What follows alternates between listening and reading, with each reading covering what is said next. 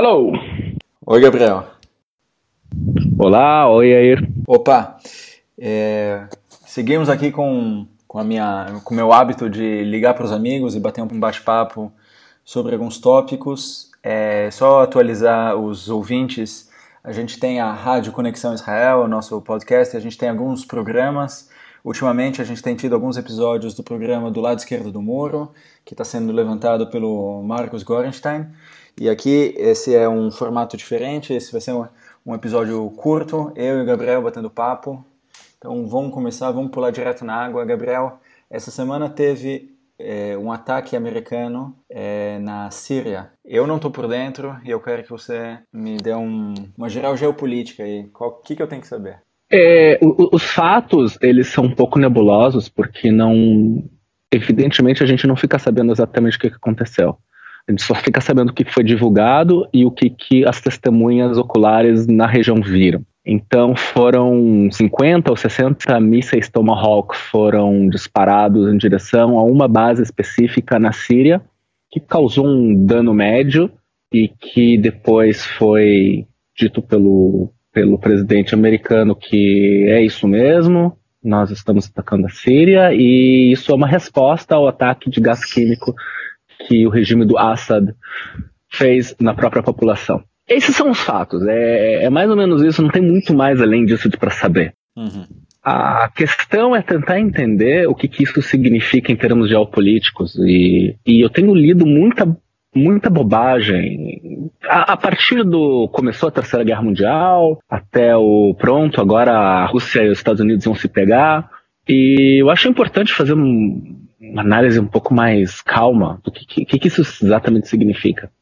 O, a primeira coisa que o leitor atento tem que prestar atenção é que existe muita coisa em, em termos de geopolítica que a gente fica sabendo de propósito. Ou seja, os governantes daqui, de lá e de qualquer outro lugar abrem a boca para dizer exatamente aquilo que eles querem que a gente saiba, o que a gente que for importante para eles passarem como informação. Então, por exemplo, ficou sabido que os Estados Unidos fizeram um, explicaram antes do ataque para a Rússia o que, que, ia acontecer. E no dia seguinte a Rússia condenou o ataque. Então fica um pouco para as pessoas não atentas fica um pouco estranho. O que, que diabo está acontecendo? Eles foram avisados e depois eles condenaram o ataque. A pergunta é, eles condenaram o ataque e é, é, essa condenação foi para quem? Para os ouvidos de quem? Esse é um ponto importante. Quando os Estados Unidos mandam mísseis Tomahawk, ele está mandando para uma, uma, base pequena, na uma região qualquer na Síria, que não representa um ponto estratégico muito forte, no meio da madrugada, quando a base estava praticamente vazia e não feriu nenhum russo. Quer dizer, se o ataque não foi coordenado, eu não sei o que, que mais que dá para coordenar. Então, então é, a pergunta é o que, que a gente tem que entender do que, que isso significa. O que, que é que os Estados Unidos estão querendo dizer quando eles mandam esses mísseis e quando eles respondem no dia, no dia seguinte que isso foi uma resposta aos ataques químicos. Essa é a parte importante que a gente tem que entender desse ataque. E como você entende isso, então? Bom, a primeira coisa que, que todos os alarmistas têm que entender é que quando você quer atacar um país de terceiro mundo, a primeira coisa que você faz, você destrói os, o, o sistema antiaéreo deles. A segunda coisa que você faz, você destrói os sistemas de radares deles. Uhum. E não foi nada disso que aconteceu. Terceira coisa que a pessoa tem que entender é que atirar míssil Tomahawk é muito barato. Em termos geopolíticos, em termos até em termos econômicos, falam de milhões de dólares cada míssil. Um milhão de dólares para um ataque desse não é nada. O voo de um, de um B-2 custa muito mais por hora do que isso. Então, o que eu entendo disso é que isso foi, em primeiro lugar, foi, foi um, um, uma, uma sinalização para todo mundo entender, dentro dos Estados Unidos e fora dos Estados Unidos, que, os, que o presidente ainda está de olho no que está acontecendo. Essa é a primeira coisa importante é, a entender. A segunda coisa é que, é, é, vendo, a, vendo o que aconteceu depois, nos Estados Unidos, que você vê a, os eleitores do lado mais liberal do espectro começaram a gostar muito dessa ação do, do Trump enquanto os eleitores conservadores que estavam apoiando o Trump não gostaram tanto. Esse shift foi muito bem é, cotado pela CNN e outras empresas de telecomunicações com um viés mais liberal. Isso é um recado muito claro para a política interna americana. Há um presidente e esse presidente vai fazer o que é certo. mesmo que não tenha feito porra nenhuma. Para o mundo significa o seguinte: lembre-se, os Estados Unidos ainda está aqui. Não fez porra nenhuma, mas está aqui. Para a Rússia, isso significa o seguinte: nós temos que nos fortalecer. Os Estados Unidos ainda são fortes, eles ainda podem têm poder de ataque sobre nós, e é importante que nós nos demos conta disso e nós condenamos esse ataque, porque os, os Estados Unidos e todo o Ocidente é hipócrita. Essa imagem toda significa que não aconteceu absolutamente nada. E não vai acontecer. E a parte mais triste é que não vai acontecer porque a Síria, apesar de tudo, ela não é um, um, um foco é, é, geopolítico importante. Ele não é um lugar estratégico. Ele é moderadamente estratégico para a Rússia, ele é moderadamente estratégico para o Irã e só. Ninguém tá nem aí para a Síria. Então calma aí, vamos deixar claro o negócio. O que aconteceu no último da lista são as crianças que morreram com gás venenoso. Isso é da lista dos porquês, isso nem figura direito. Não, esse, esse foi um, um fator extremamente importante. Os Estados Unidos não estavam fazendo nada e iam seguir não fazendo nada. Mas houve uma pressão interna dentro dos Estados Unidos e provavelmente veio da Europa também, necessidade de dar algum tipo de resposta. O fato da resposta ser completamente não eficaz e não ter absolutamente nada a ver com o ataque é irrelevante. Eu li sobre a simbologia de que uma das grandes falhas do Obama é que ele pôs uma linha vermelha de que não, pod não poderiam ter ataques químicos, houve e não, ele não fez nada. Ou seja, ele foi um blefe. E que o Trump não está ele estava tá falando, ó, oh, comigo não tem isso. A linha vermelha que eu pus, mesmo que o ataque não, não tenha sido efetivamente nada, ele está falando, comigo as linhas vermelhas são reais. Muito bem colocado. É, é, é, é essa diferenciação que o Trump faz do Obama é muito importante para ele. É mostrar que o Obama era um fraco em termos de política internacional e que o Trump não, tá, não tem interesse de manter essa mesma linha é importantíssimo para a política interna americana e é mais importante ainda para a relação entre os Estados Unidos e a Rússia. E isso tem alguma é, influência sobre nosso, o nosso cotidiano em Israel? A gente tem que esperar mais do mesmo? É, provavelmente sim. Não vai acontecer nada a curto prazo. O Hezbollah está muito ocupado na, na Síria, o Irã está muito ocupado na Síria, e é muito caro um ataque para Israel. Atacar Israel significa não só os foguetes que são mais ou menos baratos, mas atacar Israel significa ter que cuidar de toda a infraestrutura que provavelmente vai ser destruída durante essa guerra. E é uma coisa que o Hezbollah agora não tem cacife para isso, e o Irã provavelmente não tem força para atacar em dois frontes diferentes. Mas o alarmismo continua, é importante para eles se manterem alarmistas e manter o medo na, e a tensão na fronteira é importante para uma casta de políticos israelenses manter essa tensão também. Então a gente vai ouvir mais barbaridades por aí, mas eu não levaria muito a sério. Não a curto prazo. Uhum. Muito bom. Vamos falar de um outro tema agora também. É, antes da gravação, você começou a me falar sobre um tema e não, eu queria te ouvir enquanto a gente está gravando, que é sobre a economia. Você falou que a gente está num estado, a, a economia israelense está num estado é, estranho. E, então qualifica essa estranheza para mim. Israel hoje está com uma economia considerada internacionalmente muito forte. O dólar está muito baixo aqui em Israel. É, quem ganha em dólar está sofrendo. Quem ganha em shekel pode gastar à vontade. As bolsas estão fortes. Os juros estão baixíssimos. Isso qualifica uma economia muito forte. Mas você faz uma análise um pouco mais profunda do que está acontecendo hoje em dia e nos últimos anos na economia de Israel, ela é um pouco estranha e preocupante. Em primeiro lugar, a quantidade de crédito no mercado é muito, muito, muito alta. Os juros são muito baixos, o governo incentiva o uso de crédito, especialmente o Ministério do Transporte está incentivando muito a compra de carros, o que é um absurdo, porque as, as estradas não andam e o transporte público é inexistente praticamente. E isso significa um um mini caos econômico, mais ou menos como na véspera de 2008 nos Estados Unidos. Outro problema é que o preço dos os impostos seguem muito altos. Os impostos subiram, se não me engano, em 2008, 2009, justamente para enfrentar o que estava acontecendo no resto do mundo. E com a promessa de que eles vão baixar logo em seguida. Eles não baixam. E os impostos seguem altos. E isso também é muito estranho se a economia vai tão bem que os impostos sigam tão altos.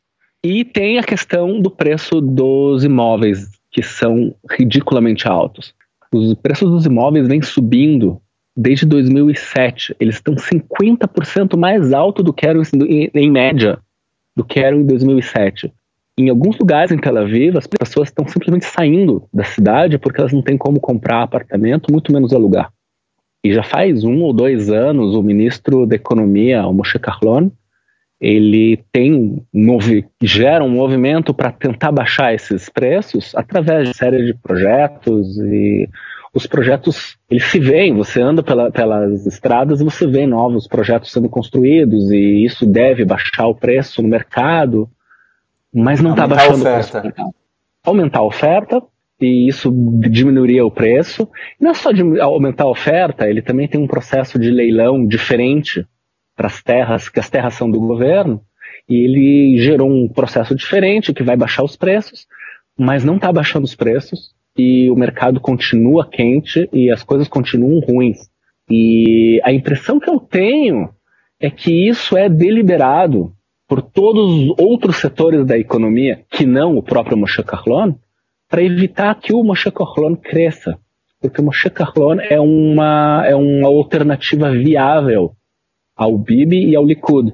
E se ele crescer nas pesquisas, isso vai causar um, um dano para esses partidos.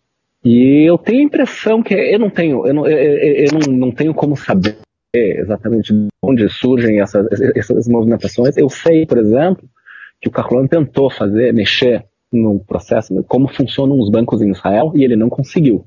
Por exemplo, Yair, você sabe de alguém que tenha conta em banco estrangeiro aqui dentro de Israel? Hum, não, não está me ocorrendo, não. Por quê? É pelo fato de que aqui em Israel não existem bancos eh, do exterior. Todos os bancos são nacionais e eles formam um oligopólio entre eles.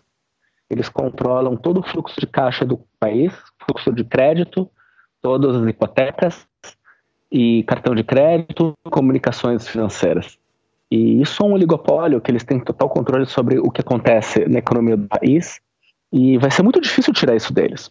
Por exemplo, se você agora quiser comprar um apartamento, você vai ter que ir num desses cinco bancos e você vai pedir um empréstimo. Vai abrir uma hipoteca e eles vão cobrar de você o quanto eles quiserem por essa hipoteca, porque todos eles têm um preço mais ou menos parecido, porque eles são oligopólios.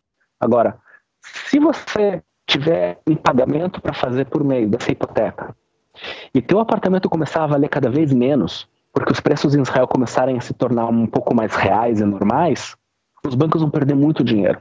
Muito lastro que eles mantêm hoje em forma de hipoteca vai cair. Então, até que o Carlon consiga resolver esse problema de, do oligopólio dos bancos e do lastro da hipoteca nos bancos, os preços vão continuar o mesmo. Isso é um problema sério para a economia do país, porque ela não consegue ir para frente. Ela incha muito, mais ou menos como aconteceu nos Estados Unidos em 2008, mas ela não cresce. E o fato dela não crescer é muito preocupante, porque aqui vem o terceiro assunto que eu queria conversar contigo hoje, que os ortodoxos e os, as famílias ortodoxas, as famílias árabes, elas têm uma produtividade em termos de, de dinheiro per capita gerado muito baixa, baixo do terceiro mundo. E eles são uma porcentagem muito grande da população e é uma porcentagem que está crescendo. E a economia do país vai sofrer muito nos próximos 10 anos por conta disso.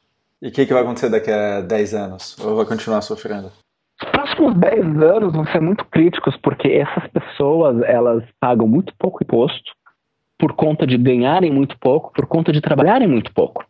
E elas trabalham muito pouco porque elas não têm educação suficiente para trabalhar em um lugar que dê mais dinheiro. Elas vivem de muita ajuda do governo e essa ajuda vai começar a pesar para a classe média, para até mesmo para a classe alta, por questão da produtividade do país. Os impostos vão ter que subir, e as pessoas vão começar a pensar duas vezes o que, que vale a pena fazer da vida delas. É, é, existem estatísticas que dizem que o número de pessoas que está, como se diz em hebraico, Rosel que está passando de ortodoxo a laico. Exatamente. Está aumentando. Ou seja, a onda que houve nos anos 90 de pessoas que vão para o lado ortodoxo está tendo uma reviravolta. Mas os números ainda incipientes, são coisas novas acontecendo e não está muito certo exatamente para que lado as coisas vão acontecer. Se continuar do jeito que está hoje, veja, hoje na primeira série, 50% das crianças são ortodoxas. Crianças primeira série têm 7 anos, pensa daqui a 10 anos elas estariam na idade de entrar no exército. Metade da população de Israel vai ser ortodoxa, não vai ter nenhuma educação de inglês, matemática, física, ciência, e também não vai para o exército. Pergunta-se o que vai acontecer com um país desse tipo. Eu não sei. É, na verdade, ninguém sabe. E pior de tudo, não tem ninguém se preparando para isso. Eu, eu, eu, vou querer voltar para o assunto anterior e a gente é, fala dos ortodoxos é, depois. Que você falou que existe a possibilidade de que a, a boa vontade do ministro das Finanças, Carlon, de resolver o problema da, da habitação está sendo está sendo minado pelo primeiro-ministro que ele não tem interesse de que um rival político seja bem sucedido. Não é a primeira vez que eu escuto, isso não é uma surpresa para mim, mas é, vale a pena a gente ficar algum, alguns segundos a mais né, nesse raciocínio, que eu acho que faz sentido, isso pode explicar. Eu já lembro que quando o Yair Lapid estava na coalizão da, do governo anterior, ele foi ministro das Finanças e também a mesma coisa. Rolava briga e, e tudo, que, tudo que se percebia que eh, seria favorável ao ministro das Finanças, então não, não, não acontecia porque seria uma ameaça muito grande ao rei de Israel. É um, é um pensamento que, ao mesmo tempo, é bem possível que seja verdade e, e é muito deprimente. Nós que moramos aqui, eu não tenho apartamento, você também não, a gente é, está na mão de interesseiros, né? Isso não seria novo na história da humanidade, mas é um pensamento deprimente. Exatamente. É, é, é o, fa o, fato de não ser novo na história da humanidade me faz pensar de que política é arte do possível.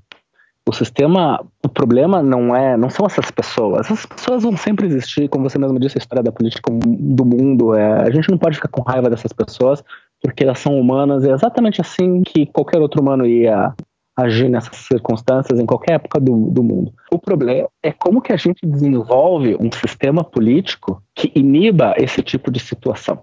É como que um sistema político vai deixar de com que as pessoas não ajam dessa maneira. Não porque a gente tem que confiar nelas e porque elas são bom caráter, mas sim porque é um sistema transparente e que fica claro qual é o interesse de cada um. E se fala um pouco de reforma política em Israel, mas é um sistema parlamentarista que é definido pela proporcionalidade da população, e a proporcionalidade da população volta exatamente ao assunto dos ortodoxos. Então, essa estatística que você trouxe das é, crianças da primeira série que são metade ortodoxas, é, eu lembro de ter lido um terço, mas não faz diferença, porque quer dizer, faz muita diferença, mas é, a gente está igualmente fodidos. Então, nesse sentido, nesse sentido, é, não não faz tanta diferença. Tem uma colunista do do The Marker, tem um tem um jornal de finanças aqui. Eu acho que ela é do The Marker, que ela chama o sobrenome dela é Arlozorov, mas eu não estou lembrando o nome.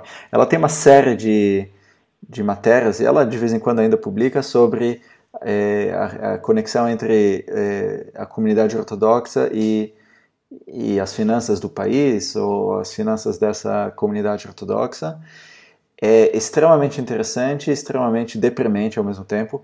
Você falou que a, tanto a comunidade árabe quanto a ortodoxa eles não trabalham porque eles não têm o preparo, mas existe também, eh, dependendo dos casos, a falta de vontade de se integrar.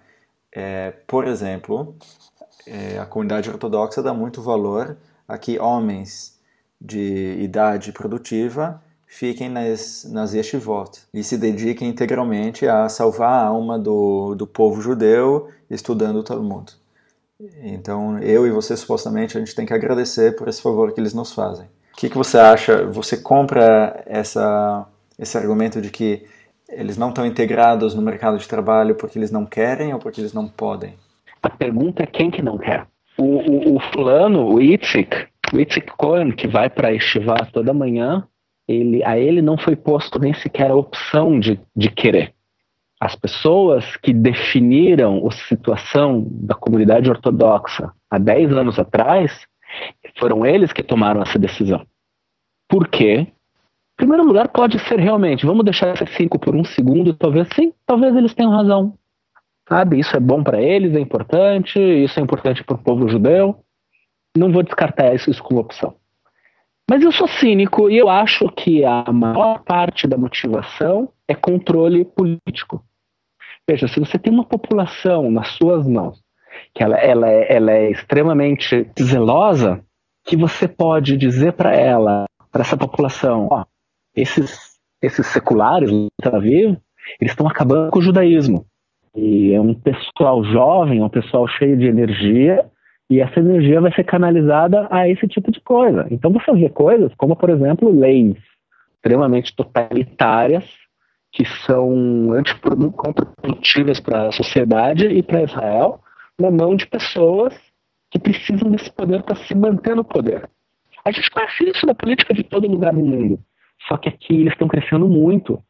E isso está começando a causar alguns danos muito, muito, muito sérios. Por exemplo, em Tel Aviv, teve um evento em, em, que, em que, os trens, a, as linhas de trem que vão de Tel Aviv para o norte, ainda dentro da região urbana de Tel Aviv, elas tiveram que ser consertadas. E era um conserto muito complicado e ele teria que ser feito no final de semana. E o pessoal ortodoxo caiu em cima disso, que não é possível, não se trabalha no Shabat. O que é uma, uma bestialidade, porque, em primeiro lugar, sempre se trabalhou no Shabat, especialmente em coisas que demandam o trabalho no Shabat. Inclusive médicos, inclusive pessoal tra que trabalha com eletricidade, inclusive pessoal que trabalha com água, eles estão aí trabalhando, os ortodoxos nunca falaram a respeito. Mas foi uma carta política muito forte em cima do governo do Bibi que podia ter dado um pequeno soluço, eu não diria cair, mas poderia ter dado um pequeno soluço. Isso só funcionou porque a comunidade ortodoxa comprou o blefe. E eles saíram e eles que, teve quebradeira, eles saíram às ruas. E isso demonstra esse poder infinito que esses caras têm. E quando você pergunta o que, que o cara quer, se ele quer mesmo sair para trabalhar, hoje ele já não tem mais essa opção. Ele não tem como sair para trabalhar. Há 10 anos atrás, quando ele começou a estudar na escola, alguém tomou essa decisão por ele e decidiu como é que vai ser a vida dele e a vida da comunidade dele inteira. E isso é muito preocupante, porque isso está tá continuando na próxima geração e a gente vai ver nos próximos 10 anos o que, que vai acontecer. É, o jeito como você fala dessa população, eu primeiro que eu concordo com, com o que você falou. A segunda coisa é que me parece que as pessoas vivem numa comunidade que eles não têm muitas escolhas e também não têm você falou que a, pergunta se a pessoa quer ou não quer trabalhar não nem existe, porque não existe a possibilidade, não é uma realidade. Agora, é do meu interesse e do seu interesse que esse ciclo se quebre. E eu não tenho ideia de como fazer, porque as minhas posições políticas e eu já, eu já voto em pessoas que querem quebrar isso, mas parece que a maior parte da população não está comigo. O pessoal ainda não acordou quando daqui a 10, 15 anos, quando o pessoal acordar, o que, que você vai fazer com, com 25% do país que não pode trabalhar em nada porque não tem uma formação mínima? Como você faz para despertar disso antes da, do tarde demais? Eu vou, eu vou ao mesmo tempo ser alarmista e ao mesmo e, e logo em seguida eu vou anuviar a coisa. Sendo, sendo ali é, alarmista, eu lembro do primeiro livro do Richard Dawkins, O Gênio Egoísta, que tem uma sessão que ele fala a respeito do comportamento de um certo tipo destrutivo, em que cada indivíduo age de uma maneira que é destrutiva para a comunidade. E você se pergunta se você encontra isso na natureza. A resposta é não. Porque no momento que um grupo desse começar a agir dessa maneira, evolutivamente eles não passam para frente seus genes e eles acabam. E isso pode acontecer. Não existe nenhum motivo pelo qual um, uma população de indivíduos gere uma comunidade que tem uma um, uma ação destrutiva para a própria comunidade e essa comunidade desaparecer por conta disso. Isso pode acontecer. Não existe nenhuma lei física ou matemática ou biológica que impeça isso de acontecer. Ou seja, você pergunta para mim o que, que, vai acontecer? É, sim, isso pode acontecer. Pode ser, uma, pode ser a destruição da população, pode ser a destruição de Israel, pode ser qualquer cenário apocalíptico que você queira pintar. Agora, no Viana Coisa, eu vejo que existe um limite no qual essa situação pode se manter. Ela não pode crescer infinitamente, porque no momento em que ela começa a crescer, começa a ver um movimento contra internamente dentro dessa população. Por exemplo, você começa a ter vários ortodoxos, a quantidade de ortodoxos muito grande, você vai ter uma porcentagem maior de pessoas saindo do grupo, dos grupos ortodoxos e voltando para populações mais seculares. Isso, também, isso está acontecendo, a gente vê isso acontecendo com mais, mais e mais frequência dentro de Israel. Além disso, as comunidades ortodoxas elas vão ter que começar a se desenvolver de maneira a serem autoprodutivas. Elas já são, de certa maneira, elas têm indústrias próprias. E à medida que essas comunidades forem crescendo, elas vão ter que se desenvolver mais e mais. E isso melhora a economia deles, isso melhora a economia do país. Ele não digo que isso seria, seria o ponto ideal, mas já é um começo. E é possível que isso enfraqueça essa organização deles, a organização política deles, que vai acabar por destruir tanto a eles como, como religiosos, como a eles como população. Teve um movimento nas últimas eleições de mulheres ortodoxas exigindo que os partidos ortodoxos que se elegem para Knesset, eles têm representação 100% de, hom 100 de homens. Então elas estavam exigindo que houvesse alguma representação feminina. Eu não sei se elas são ousadas o suficiente para falar em meio a meio. Digamos que não, mas elas querem que Shas e a Duta Torah, esses partidos, eles tenham é, alguma representação na, no parlamento de, de mulheres. Elas não conseguiram o que elas queriam, mas elas fizeram muito barulho. Eu fico, tenta, eu fico tentando imaginar é, a quantidade de atrito interno dentro da, de uma comunidade ortodoxa para mulheres é, ousarem a chegar nesse ponto. Eu achei extremamente positivo, eu até cheguei a juntar material para escrever um artigo no Conexão, não cheguei, não, não fiz, mas a gente vai acompanhar isso. A gente viu que a internet possibilita muitas transformações sociais pelo bem e pelo mal. A primavera árabe não foi tão primavera, mas ela foi é, a enzima dela foi as redes sociais e, e, os ortodoxos todos estão na internet. Eu acho que não importa que os rabinos é, proíbem, não proíbem, pode entrar nesse site, mas não pode usar aquele aplicativo. Tá todo mundo lá e a, o pessoal jovem certamente sabe burlar e sabe acessar lugar, lugares que, a, que as lideranças não gostariam. E, e, quando eu penso nisso, eu fico um pouco otimista, porque eu lembro um pouco de quando eu era adolescente e a internet estava começando. Eu espero que esses adolescentes ortodoxos possam fazer muitas coisas aí e, e descobrir um mundo que, que talvez eles não, não tenham conhecido até então. Em todos os aspectos, eu acho que eu não sei se eu quero ser grosseiro agora ou não, de sites sensuais também seria positivo para todo mundo. Eles merecem. Eu acho que você deu aqui dois exemplos eh, que são exatamente o que representa essa mudança que é possível e que está acontecendo, que a gente não sabe para onde que vai levar. E não precisa ser sites sensuais, basta um site de ciências, isso já vai fazer uma diferença enorme. Gabriel, vamos fechar o episódio oferecendo aos nossos ouvintes uma música. Você tem alguma coisa para sugerir que de, alguma forma condense o bate-papo que a gente teve hoje? Tem uma que resume os assuntos que a gente falou num só. Se chama Hakim Le Mashiach, do Shalom Hanor. A música é escrita por ele em 85, quando a economia de Israel estava numa situação crítica e que as pessoas estavam se matando, literalmente e ele fala da história de um sujeito chamado Mashiach, que ele não vem e não vai telefonar porque ele já, já foi. E Mashiach, é, a gente espera por ele por aqui e o pessoal, nosso, nossos vizinhos ortodoxos aqui esperam mais do que a gente. Valeu, obrigado pelo bate-papo. Eu sugiro aos ouvintes é, se inscrever no nosso, no nosso podcast, mandem sugestões, mandem perguntas. É, a qualidade desse áudio de hoje eu, su eu suponho que não tenha ficado ótimo, é, mas a gente está trabalhando aí, estamos pondo fibra ótica, não, não estamos, mas na medida do possível a gente vai. é... Diz pro pessoal que a culpa é minha, a culpa é minha. Não, eu também tô. Que eu moro no interior. Lá em Herzliya. Um abraço. Abraço, falou. Tchau, tchau.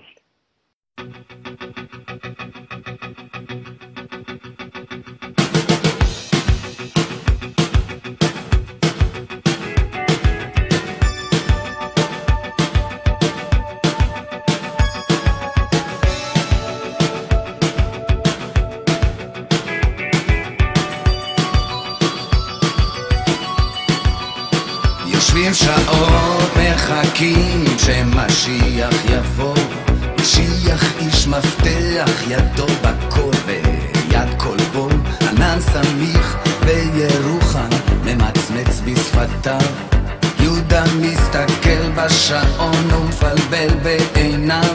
משרד בצפון ארציאלי בעם יועץ. אחר הצהריים ובחוץ העולם מתרוצץ. נוחת זמזם אומר לנו קפה. משיח לא בא.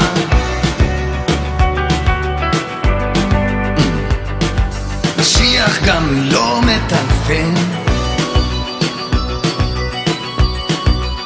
שתיקה כללית חמישה אנשים מתוחים.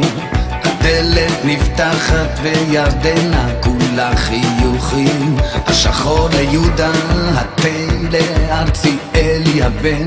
ירדנה יוצאת, עזרא לא מפסיק לעשן. הנה כי כן מתחלפת שעה בשעה. זקן ארציאלי יודע שהוא לא טעה.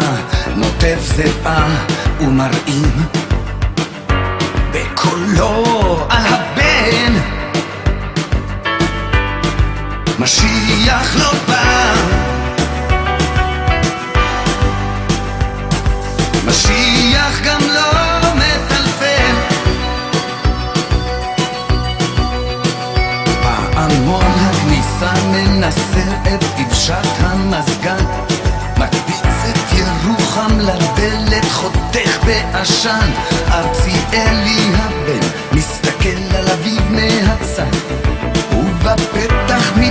לא שוטר עם הכובע ביד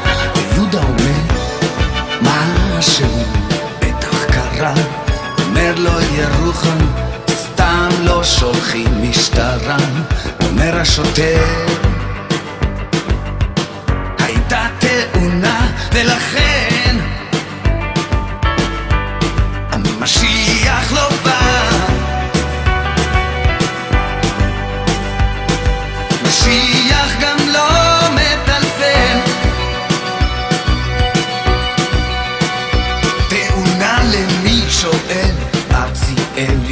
הבן תאונה למדינה עונה השוטר המסכן. הבורסה נפלה אנשים קופצים מהגג. גם משיח קפץ והודיעו שהוא נהרג. הכל אבוד בוכה עזרא דהן הקבלן. משיח בשמיים ואנחנו בלי הכסף כאן. וירדנה היפה ממלמלת לא ייתכן. משיח לא יבוא. משיח גם לא יטלפן דצמבר המר זעקו כותרות בעיתון. ושר האוצר נתן במבט ראיון הציבור מטומטם ולכן הציבור משלם. מה שבא בקלות באותה הקלות ייעלם. האזרח הקטן נאלץ לשלם בגדול. ואותי מעניינת ירדנה יותר מהכל. הולך למילואים. כן. שאין ומשיח לא בא